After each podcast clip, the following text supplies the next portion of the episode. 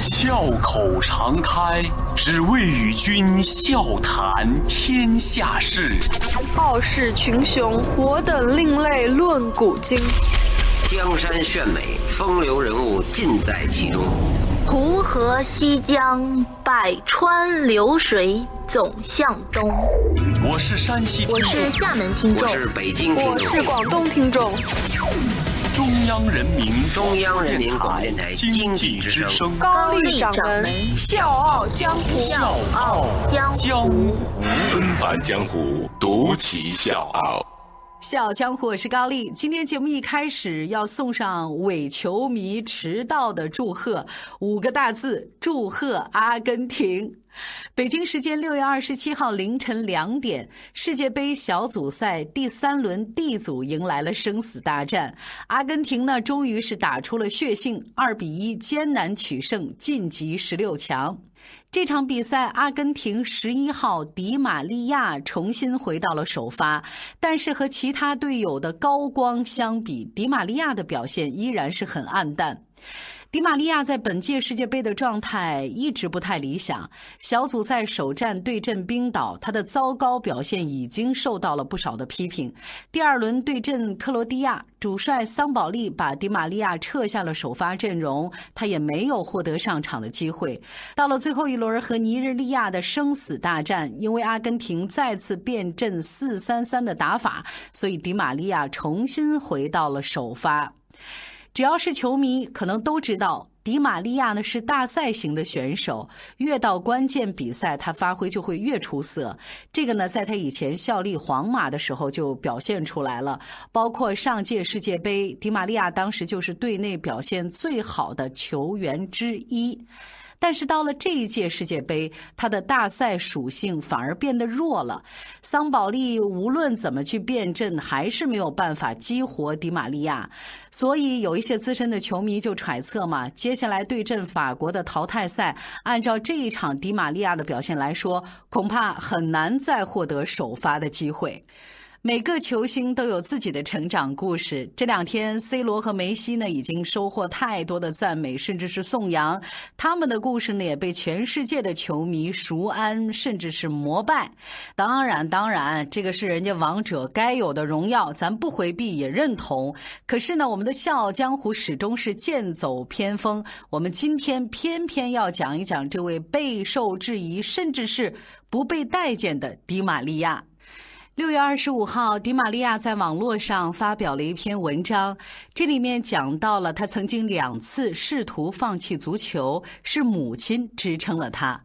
母亲骑着那辆叫做格拉西拉的黄色自行车，载着少年迪玛利亚和他的妹妹，在雨中、在寒冷中、在黑暗中穿行。二零一四年世界杯决赛，迪玛利亚没能上场。在这篇文章当中，他说出了真相。他说：“人们只看到结果，但没有看到付出。他们不知道路途艰辛。”那今天呢？我们的《笑傲江湖》也做一次尝试，高掌门会用第一人称来讲述迪玛利亚和他的母亲鲜为人知的穿越暗夜、风雨兼程。纷返江湖，独起笑傲。高丽掌门笑傲江湖，敬请收听。我至今还记得，我收到皇家马德里的信，看都没看就撕了。那是二零一四年世界杯决赛日的早上，准确的说是上午十一点。我正坐在教练的旁边，准备大腿肌肉注射。是的，在四分之一决赛的时候，我的大腿肌肉撕裂了。打了止痛针之后，跑起来可以毫无感觉。我明确的告诉教练组，腿断了也别管我，没关系，我只要比赛。当我们的队医丹尼尔·马丁内斯拿着信封进来的时候，我正在用冰敷大腿。他说：“看，Angel，这是皇马寄来的。”我说：“你说什么？”他说：“好吧，他们说无论如何你都不能上场比赛，他们不允许我们派你上场。”我立刻就知道这是怎么回事了。大家都听到了皇马要在世界杯之后签下 J 罗的传闻，我知道他们要把我卖掉，为 J 罗腾出空间，所以他们不希望自己的资产这个时候遭到破坏，就这么简单。这就是不为人知的足球生意。我让丹尼尔把信给我，我根本没有打开，直接把它撕成了碎片，然后说：“别管他，今天我说了算。”即使这场决赛会毁了我的职业生涯，我也发自内心的想要上场。但是我也不想让我们的球队陷入困境，所以那天我很早就起床去找我们的教练塞维利亚。我们关系很铁。如果我说我想要首发，他会因为我给他的这种压力让我首发。我把手放在自己的胸口，真诚地对他说：“只有他真的认为应该让我上场的时候，再安排我上场。”我说：“如果该是我，那就是我；如果该是其他人，那就是其他人。我只想赢得世界杯，只要你喊我，我会竭尽所能。”然后我就开始哭。我忍不住了，那一刻已经让我不知所措。赛前准备会的时候，塞维利亚宣布恩佐佩雷斯会首发，因为他的身体状态百分之百健康。面对这个决定，我很平静。赛前我注射了止痛针，下半场我又注射了一次，为随时被从替补席喊来上场做好了充分准备。但是，没人喊我。我们失去了世界杯，我无能为力。这是我一生当中最困难的一天。比赛结束之后，媒体对我缺席比赛的原因胡说八道，但我告诉你们的才是绝对的事实。至今仍然让我放不下的是我在和塞维利亚交流时的痛哭流涕。我怀疑他肯定是认为我是因为紧张才哭的，但事实上这跟紧张没有关系。那一刻对我意义非凡，所以让我情绪激动。我们曾经距离不可实现的梦想如此之近。啊，我家房子的墙壁应该是白色的，但我的记忆里它从来没有白过。起初它们是灰色的，然后煤炭把它们染黑了。我的父亲是个煤工，不过不是矿井里的那种，他实际上是在我们家的后院制作木炭。你见过木炭是怎么做出来的吗？说实话，这是一件非常脏的工作。他在我们天井里的铁皮房里面工作，把所有的木炭装袋子拿到市场上去卖。是的，他不是自己一个人去，还带着他的小助手。还没到上学时候，我和妹妹就会起床帮他一起去干活。我们差不多九岁、十岁这个年龄的孩子最适合包装木炭，因为他们把这个当成小游戏。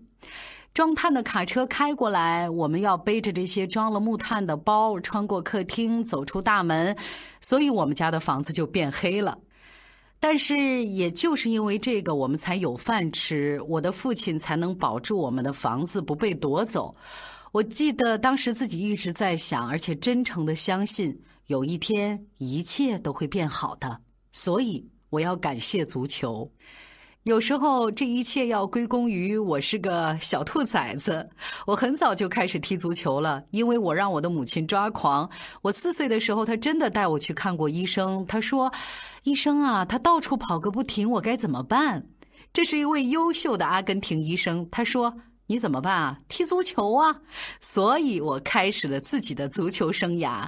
我迷恋足球，这是我所做的一切。我记得每两个月我的球鞋就会开裂，而我的母亲会用胶水把它再粘起来，因为我们没有钱买新的。七岁的时候，我应该是踢得相当好了，因为我为我的社区球队打进了六十四个球。有一天，我母亲把我带到房间里，跟我说了一句话：“儿子。”电台想跟你聊一聊，我们就去电台接受采访了。当时我很害羞，我几乎说不出话来。那一年，我的父亲接到了罗萨里奥中央俱乐部青年队教练的电话，说呢想让我去他们那儿踢球。我父亲说：“哦，我不知道，他太远了，有九公里，我们没有汽车，我们让他怎么去啊？”我的母亲说：“不不不，亲爱的，别担心，我会带他去的，没有问题。”格拉西拉就是这个时候来的。格拉西拉是一辆生锈的黄色自行车，我母亲每天都会用它送我去训练。它的前面有一个小篮子，后座呢可以坐一个人。但是有一个问题，因为我的小妹妹必须跟我们一起去，所以我父亲制作了一个小木质平台，把它装在自行车的侧面。这个就是我妹妹坐的地方。所以你们可以试想一下，一个女人骑车穿镇而过，后座有一个小男孩，旁边呢有一个小女孩，还有一个装着我的球鞋和零食的套装包。上坡下坡，通过危险的街区，在雨中，在寒冷中，在黑暗中，没关系，我的母亲不会停。格拉西拉把我们带到了我们想去的地方，但事实上，我在罗萨里奥中央的日子并不轻松。如果不是我的母亲，我早就放弃足球了。这样的情况发生过两次。十五岁的时候，我还没有发育，我的教练有点古怪，他更喜欢身体强壮和有侵略性的球员，这不是我的风格。有一天，我没有跳起来争一个头球。训练结束的时候，他聚集起来所有的球员，然后转向我。他说：“你是一个懦弱的人，你是一个耻辱，你会一事无成，你是一个失败者。”我很沮丧。他还没说完，我就开始在所有队友面前哭起来，然后跑出了球场。回到家，我直接走进房间里面，独自哭泣。我母亲知道一定有什么地方不对，因为以前每天晚上结束训练回到家，我依然还会去街上继续踢球。她走进我的房间，问我出了什么事儿。我真的不敢告诉她，因为我担心她会一路骑着自行车冲过去，然后打我的教练一顿。他是一个冷静的人，但如果你对他的孩子做了什么，那你就快跑吧。我告诉他我打了一架，但是他知道这是一个谎言。他做了所有母亲在这种情况下都会做的事情。他给我的一个队友的妈妈打了电话，查明真相。等他回到我的房间，我哭得正厉害。我告诉他我不想踢球了。第二天，我甚至不想出门，不想上学，我太丢人了。再后来，我的母亲坐在我的床边，她说：“回去吧，安哲。”今天就回去，你要向他证明自己。那天我回去训练了，结果发生了最不可思议的事情。我的队友们并没有取笑我，他们帮助了我。球在天上飞，防守队员在争顶头球的时候会让着我，他们让我感觉非常好。那天他们真的非常关照我。足球是一种充满竞争的比赛。尤其在南美洲，你知道吗？每个人都想通过踢球过上更好的生活。我会永远记住那一天，因为那些队友知道我正经历磨难，他们帮助了我。尽管如此，我还是那么瘦小。十六岁的时候，我仍然没有进入罗萨里奥中央的高级别队伍。我的父亲也开始担心起来。有一天晚上，我们坐在厨房的桌子旁边，父亲说。你儿子，你有三种选择：一，你可以跟着我干活；二，你可以去上学；啊，还有一种就是你可以再踢一年足球。但是如果还是踢不出来，那你还是必须跟着我干活，好吗？我什么也没说。形势错综复杂，我们当时很缺钱。最后还是我的母亲说：“再踢一年足球。”当时是一月份，十二月。那年的最后一个月，我终于在阿根廷甲级联赛当中第一次代表罗萨里奥中央登场。我是吴伯凡，邀请你在微信公众号搜索“经济之声笑傲江湖”，记得点赞哦。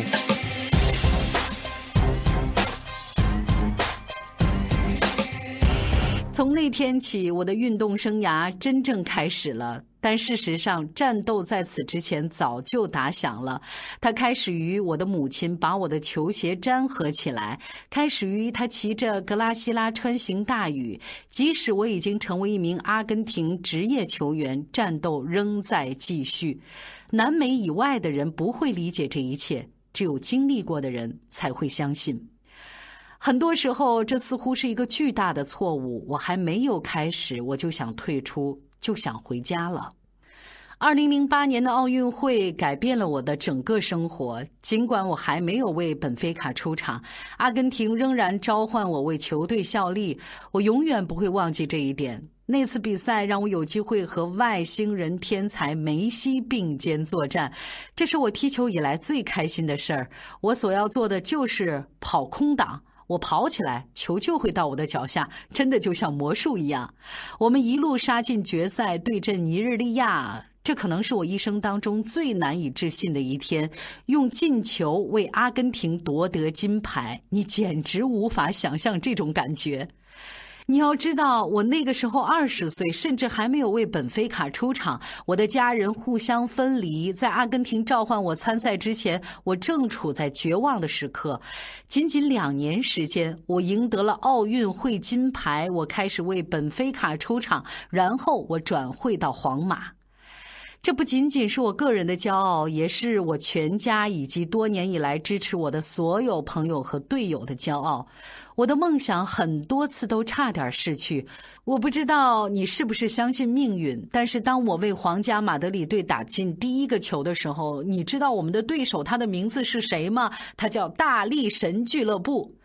我们走过了漫长的旅程，所以也许你现在可以理解为什么我在世界杯决赛之前在塞维利亚面前哭泣。我并不紧张，我并不担心自己的职业生涯，我甚至也不担心比赛能不能首发。扪心自问，事实上，我只是想实现我们的梦想。我希望我们在自己的国家被铭记为传奇。我们曾如此接近。这就是为什么当我看到阿根廷媒体对球队的反应的时候，我会这么的伤心。有时候负面和批评是无法控制的，这并不正常。我们都是人，我们的生活当中有些事情是人们看不到的。比赛就是比赛。我认为现在人们在网络上看到的是结果，但是他们没有看到付出，他们不知道路途艰辛。他们看到我抱着女儿和欧冠奖杯微笑，他们认为一切都很完美，但他们不知道，在照片拍摄的前一年，我的女儿因为早产在医院待了两个月，身上插满了导管和电线。也许他们还看到我有一张照片，抱着欧冠奖杯在哭泣。他们认为我是因为足球而哭泣，但实际上我哭泣是因为此时我的女儿正在我的怀抱中和我一起享受胜利。他们看到了世界杯决赛，他们看到的只是一个结果，但他们并不知道我们有多努力才战斗到那一刻。他们不知道我家的客厅墙是如何从白色变成了黑色，他们不知道我的父亲如何在小小的铁皮屋檐下奋斗，他们不知道我的母亲如何为了孩子们在风雨中骑行。小江湖，我是高丽，明天见。再一次，我淹没在掌声中，眼前的你竟如此激动。黑暗中，世界仿佛已静止转动，你我的心不用双手也能相拥。如果有。我迷失风雨中，我知道你会为我疗伤止痛。也许我们的世界终究有一点不同，可是我知道你将会陪我在风雨中。